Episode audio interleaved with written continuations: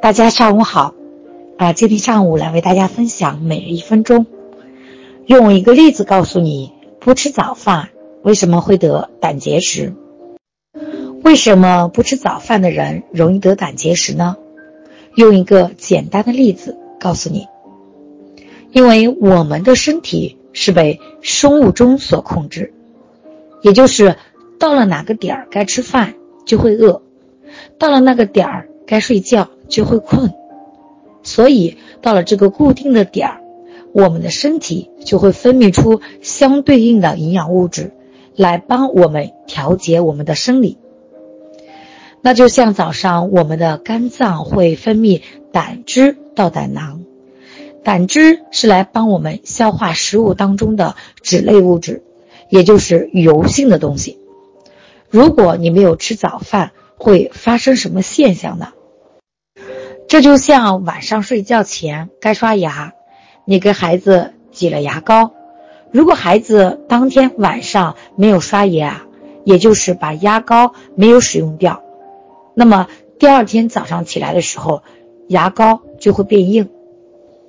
我们的胆汁也是一样，本来是跟食物混合搅拌，就会把胆汁给稀释掉，但由于你没有吃早饭。胆汁的浓度就会变高，就像稀饭变硬啊，是一个道理。随着时间越来越长，就会形成胆结石。总结：健康的生活方式就要符合生物钟，而不是要符合你的习惯。请你记住，不管你吃不吃早饭，胆汁一定会按时按点的去分泌。就像不管你刷不刷牙，每天父母都会按时按点的给你挤牙膏，是一个道理。所以，想让自己的身体不生病，一定是按照生物钟去生活，不要把你的习惯当做生活。那这里很多人可能会疑问：生物钟到底是什么呢？其实，生物钟它是我们生物体内的一种无形的时钟。实际上是我们体内生命活动的内在的一个节律性，就是它自己会有一定的时间节点，而不是随着我们的习惯、随着我们的喜欢而定。所以说，我们一定要把握好生物钟，根据生物钟来生活，你就一定会生活的越来越好。我们也可以把生物钟叫做啊一种生活规律，就像我们的地球一样。它有它的自转，它的公转啊，太阳也有它的一个这个循环的规律啊，包括我们日出而作，日落而息，这些都属于属于世间的规律。那么今天的一分钟，我们重点说了一个不吃早饭的人容易得胆结石。说白了，它就是说一个生物钟的概念。只要我们把这个生物钟。这个概念的本质搞清楚，你就知道为什么不吃早饭的人容易得胆结石了。啊，我有一个高呃，有一个初中的同学，他就是这样子。初中毕业之后呢，他没有在这个继续读书，去了福建那边打工。啊，等到三四年之后他回来，啊，我记得那个时候我去他家看他啊，在他家吃了中午饭，他要告诉我，他说：“泽基啊，我现在。”这个胆囊特别的不好，我有胆结石了，啊，我说你怎么会这么小有有这个病啊？他说，医生说我是因为没有吃早餐。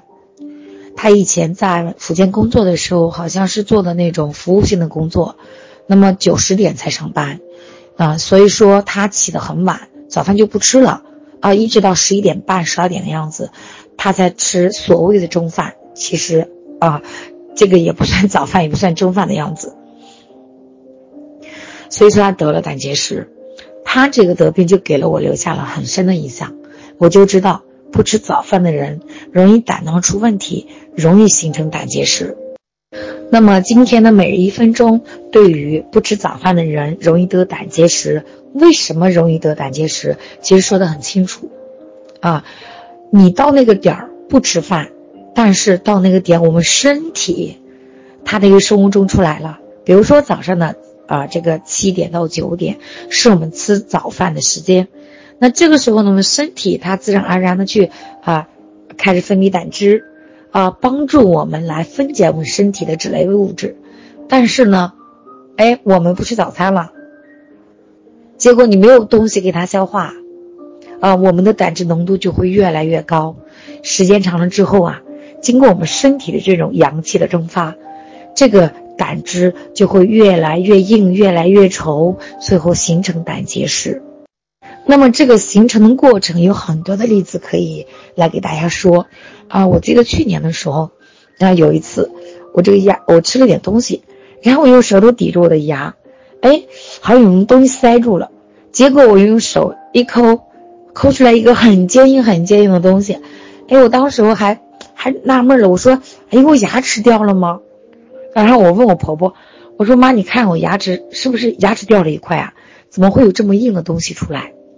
结果我婆婆给我点破了，我婆婆说，这个叫做牙结石，就是牙缝与牙缝中间会有那个石头，啊，它本身是没有的，为什么会有啊？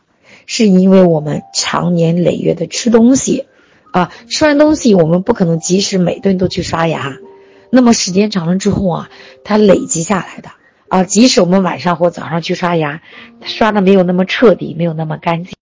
所以时间久了之后，那经过二三十年的这样的一个累积，形成了牙结石，就塞在牙缝中间。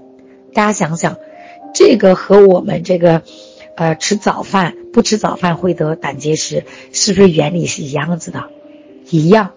包括我们天然形成的一些漂亮的石头，呃，像什么珍珠啊，啊，像什么玛瑙啊。啊，什么碧玺啊，等等，这些什么有彩色的石头，有非常好听的声音的石头。你像我们那个地方有灵璧的奇石，它发出声音是那种很清清脆悦耳的那种气石啊，它的声音很不一样。就这些所有的大自然的结晶，它都是有一种物质长久的聚集在一起。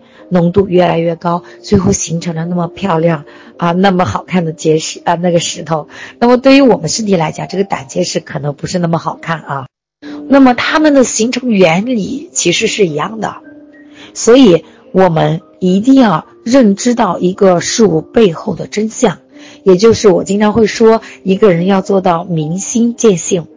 就你看到这个事物，你一定要明白这事物的背后的真相。啊，真相就是，我们不能依靠我们的习惯、我们的喜欢、我们的性格来生活，我们要依照着大自然的规律来生活，依照着身体的生物钟来生活，你就不会出现类似的问题。大家想想，这是不是它背后的真相呢？就像一个人从小到大没有喝水的习惯，啊，之前有给大家讲过例子。一个女孩子从来不喝水，甚至连汤她都不喝。大家想想，她才二十六岁的年纪，她为什么得了癌症走了，留下了一个一岁的女儿？为什么？她的身体所有的一些分泌的激素呀，身体沉淀一些东西浓度都过大，把各个器官、各个经络很多的地方重要的部位都堵住了，啊。即使没有形成石头，也类似于石头，大家说对吗？那么肿瘤是不是一种石头？是不是一种呃这种坚硬的东西，能堵住我们血管经络的东西？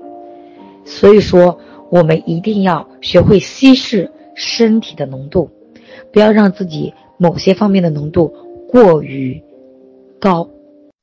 那么这些方面延时来说，呃，就会比较多了。就比如说，很多人有血脂高，是不是血液浓度过高？喝水可不可以稀释它？运动可不可以稀释它？保养、艾灸啊，提高温度、泡脚啊，晒太阳可不可以稀释它？大家看一下，我们所有能稀释身体浓度的东西，都是一些正能量的、符合自然规律的啊，提高身体温度的东西。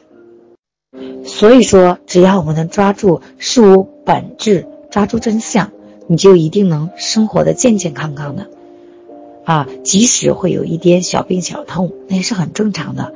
因为天有三宝，日月星；地有三宝，风火水。你难免在地球上生活，啊，会遇到一些。风啊、湿呀、火呀、燥呀、水呀等等，所以说这是很正常的啊。那么只要你会生活，你能抓住本质，那这些问题对你来讲可能反而是好事情，可以帮助你提高免疫力。大家想想，只要你利用好了，你会把一些负面的东西转化成正面的东西。